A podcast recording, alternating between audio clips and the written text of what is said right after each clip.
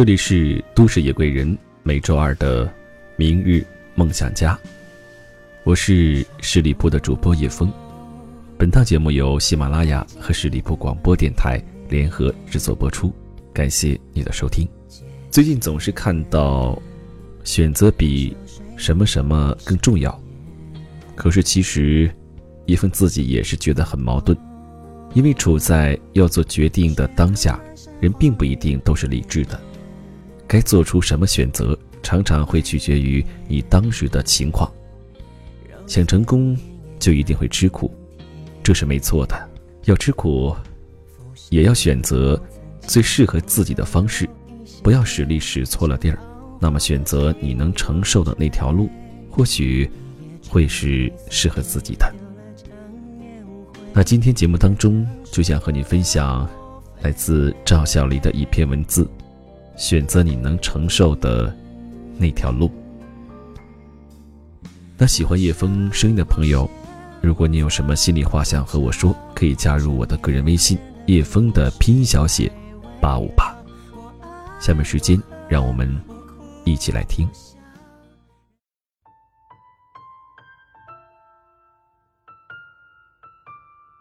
再次见到阿兰的时候，他那身帅气的运动装让我眼前一亮。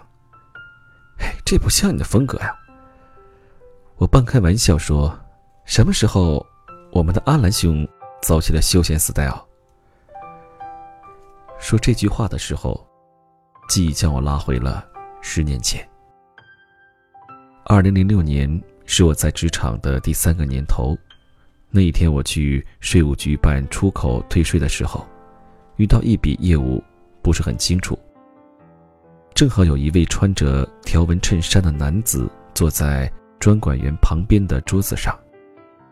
专管员当时很忙，我拿着资料，在那间屋里焦灼的踱来踱去。怎么了，姑娘？我见你一直不停的在我眼前转悠，马上我就要被你转晕了。有什么问题和我说说，我看看能不能帮你解决。穿条纹衬衫的男子说：“我仿佛看到了一丝希望，赶紧把一沓资料给他看，顺便说出了心中的疑惑。不到十分钟的时间，他就给了我一番详尽的解答。临出门的时候，他给了我一张名片，一看得知，原来他是 CPA，并且还开了家会计师事务所。他就是阿兰。”那个时候的阿兰还不到三十岁，他已经取得了令人艳羡的事业成就，考取了 CPA，开了家会计师事务所，买了房，购了车，追他的女孩更是有一大。那一年单位正好有年终审计，我第一时间想到了阿兰，就给他打了电话。阿兰到楼下的时候，我站在公司门口迎接了他。出乎我意料的是，他当天并没有开着他的豪车过来。怎么，今天这么环保？我说。他只是神秘的笑了笑，说他担心开着豪车进来会给公司老板不必要的压力。我说：“哎，你想多了吧？还有什么遮着掩着的？那车子也是你自己赚的钱，正大光明买的呀。”他说了句：“姑娘。”很多事情啊你还嫩着呢。后来他还是和我们老板因为观点不合大吵了一架，最终这笔审计业务没有谈成。我看不惯你们老板入了外国籍就鄙视中国人的那种态度。你在他手下干肯定很憋屈吧？说实在的，在哪儿不是干呢？有好到下家就跳了吧。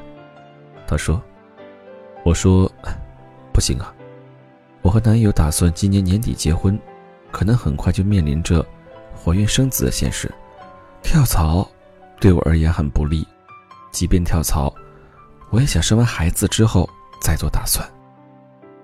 他叹了口气说：“哎，也是，只要你觉得能承受，就这么做吧。”时间一晃，就过去了十年。怎么样，最近事务所的业务应该不错吧？我问他。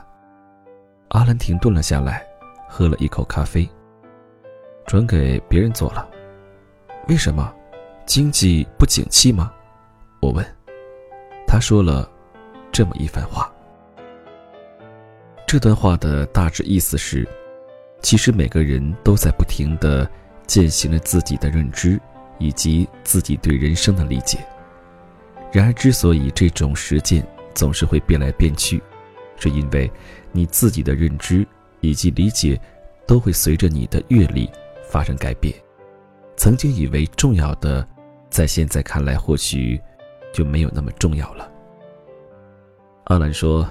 当年他的故事被母校立为励志典范，十年校庆的时候，他还受邀给学弟学妹们发表了一番慷慨激昂的演讲。直到这两年，他渐渐体会到这种成功是多么脆弱而不堪一击。他患了一场重病，按他的话说，当他好不容易从死神手里逃脱过来的时候，赫然发现。自己之前的价值观好像有哪里不对劲，这样的循环模式是：打拼赚钱消费，继续打拼，继续赚钱，继续消费。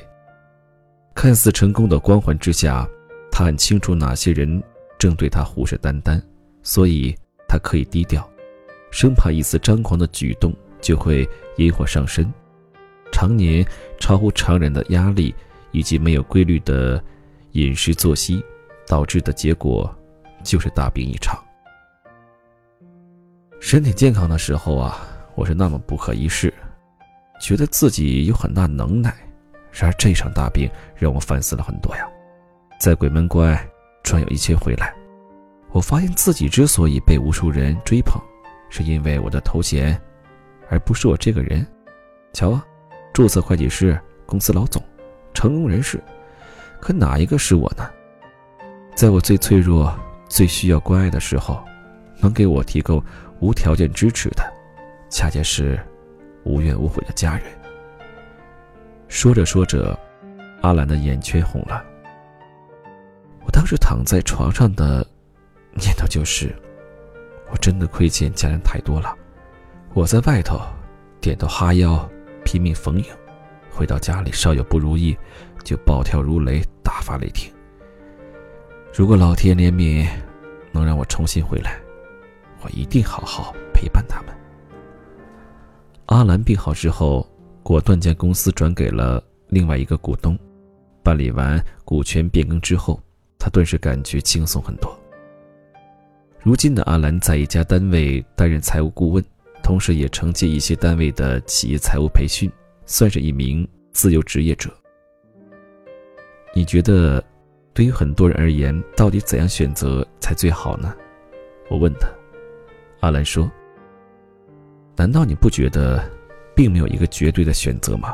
就拿稳定来说，其实稳定本身，不也是一种不错的活法吗？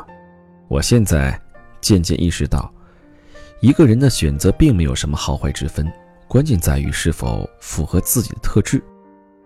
阿兰所说的特质，总结出来大约。”以下几点：一是气质类型，比如多血质类型的人常常表现出变化无常的特点，他们头脑灵活、热情活泼、喜欢交际。如果让这样的人每天守着重复的工作，朝九晚五，对他们而言就是一种莫大的煎熬。相反，如果换做粘液质类型的人，他们会倾向于享受这份安稳，他们性格安静。不喜欢空谈，所以他们能沉下心来做一份工作，并且持续很多年。而事实上，我们社会上还是需要很多这样的人。二是家庭环境。如果你的家庭条件比较优越，你就会把更多精力放在追逐梦想这件事情上。你比较注重自我感受，做一件事情往往不会因为钱的因素。纠结太久，而会考虑是否喜欢。当然，正是因为没有生存压力，往往会表现出避重就轻、贪图安逸的特点。而如果你的家庭条件比较贫寒，你会把大部分精力放在解决生存问题上。为了换取生存资源，你不得不适当忽略自己的真实感受。你会一遍又一遍地说服自己做一些哪怕不那么喜欢的事情，并且会拼尽全力做好它。这种人做事能够成功，只是内心时常感到痛苦和迷茫。三是关系支持。一个人想要活出自己的样子，在这个世界上是会遇到很大阻力的。这个时候有个关键的因素就是看他有没有足够的关系支持，比如他的爱人是什么态度，或者他的闺蜜以及死党是否支持等等。如果一件事情遭受到了自己在意之人的强烈反对，尤其是最亲密的人强烈阻挠，这件事情就会显得。更加艰难。一个人如果长期处于不被理解的状态，并且找不到合理的情绪出口，往往最终迫于压力放弃。如果不放弃，要么众叛亲离，要么精神分裂，或者患上可怕的抑郁症。四是核心价值观。你认为人这一生，什么才是最重要的？这种价值观放在。极端的势力中就能展露无遗，比如作为一名会计人员，有人就成天钻营如何损公肥私，因为在他看来，人生的价值体现就是金钱，而至于法律及道德层面的因素，他就会自动忽略甚至屏蔽。放小了说，你是否愿意伤害别人达成你的目标？比如让你干掉一个职场老人，踩着他的。脊背爬上去，你是怎么看待这件事的？你觉得这是极为正常的职场竞争，还是觉得自己难以下手？这里面的选择其实就能看出来你最终的价值取向。现在的阿兰，按照他自己的话说，褪去了当年的光环，他反而活得更像个人了。这里面最重要的一点就是。如果你知道自己的内心有多些善良，有些不仁，那就要及早做些其他方面的准备，比如将你的爱好变成武器，渐渐通过爱好赚钱，或者积极为自己开拓其他的路子。否则，当对手抽刀断了你的路，你很容易陷入困境。但即便如此，也要相信，天无绝人之路。谁都无法断言这一生会遭遇怎样突如其来的变故，但只要想明白自己是个怎样的人，又到底适合哪条路，如果这一切的结果你都能承受得来，就是当下最好的路。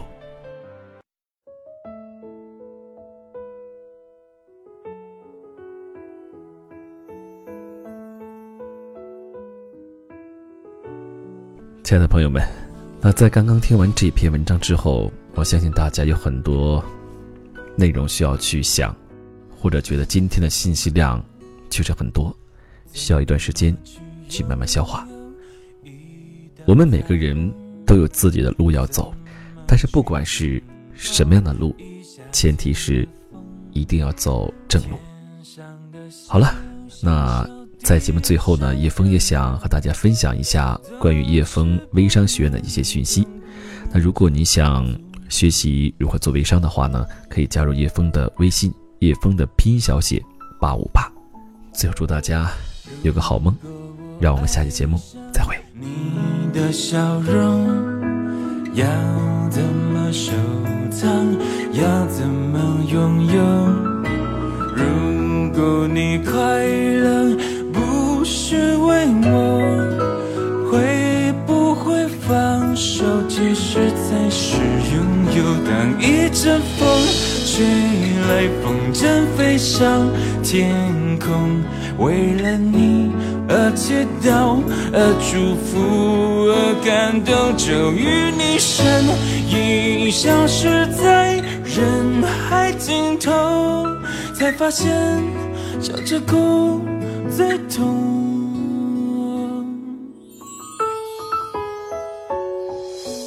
那天你和我，那个山丘，那样的唱着那一年的歌，那样的回忆那么足够，足够我天天都品尝着寂寞。